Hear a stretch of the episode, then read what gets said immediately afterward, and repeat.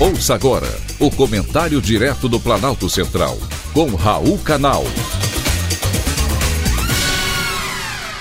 Queridos ouvintes e atentos escutantes, assunto de hoje: mentira nas pesquisas.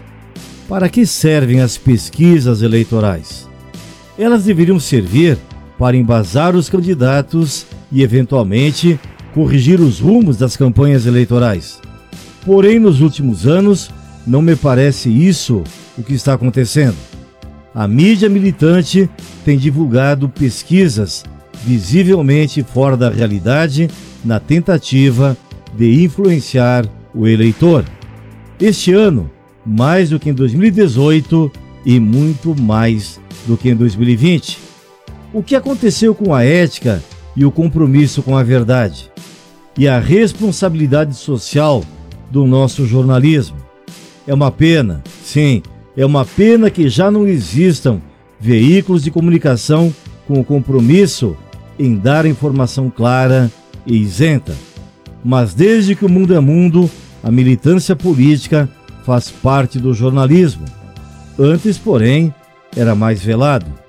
O jornalismo profissional bem que poderia recuperar parte da sua credibilidade se assumisse que faz militância, mas prefere posar de isento e acusar de radicais os que ousam contestá-lo.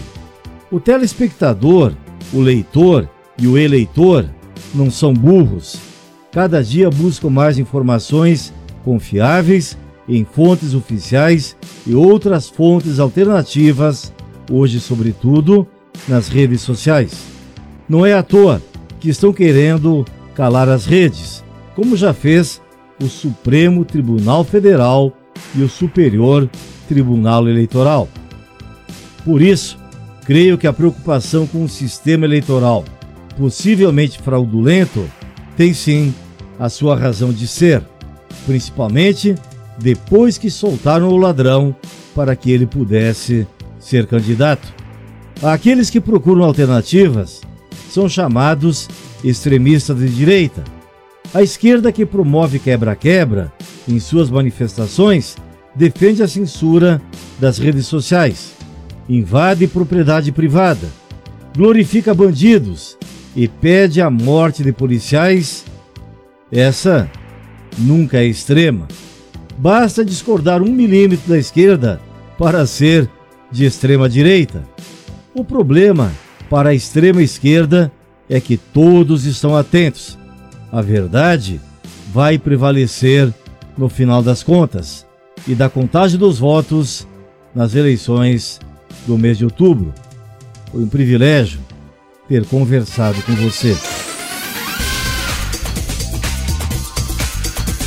Acabamos de apresentar o Comentário Direto do Planalto Central, com Raul Canal.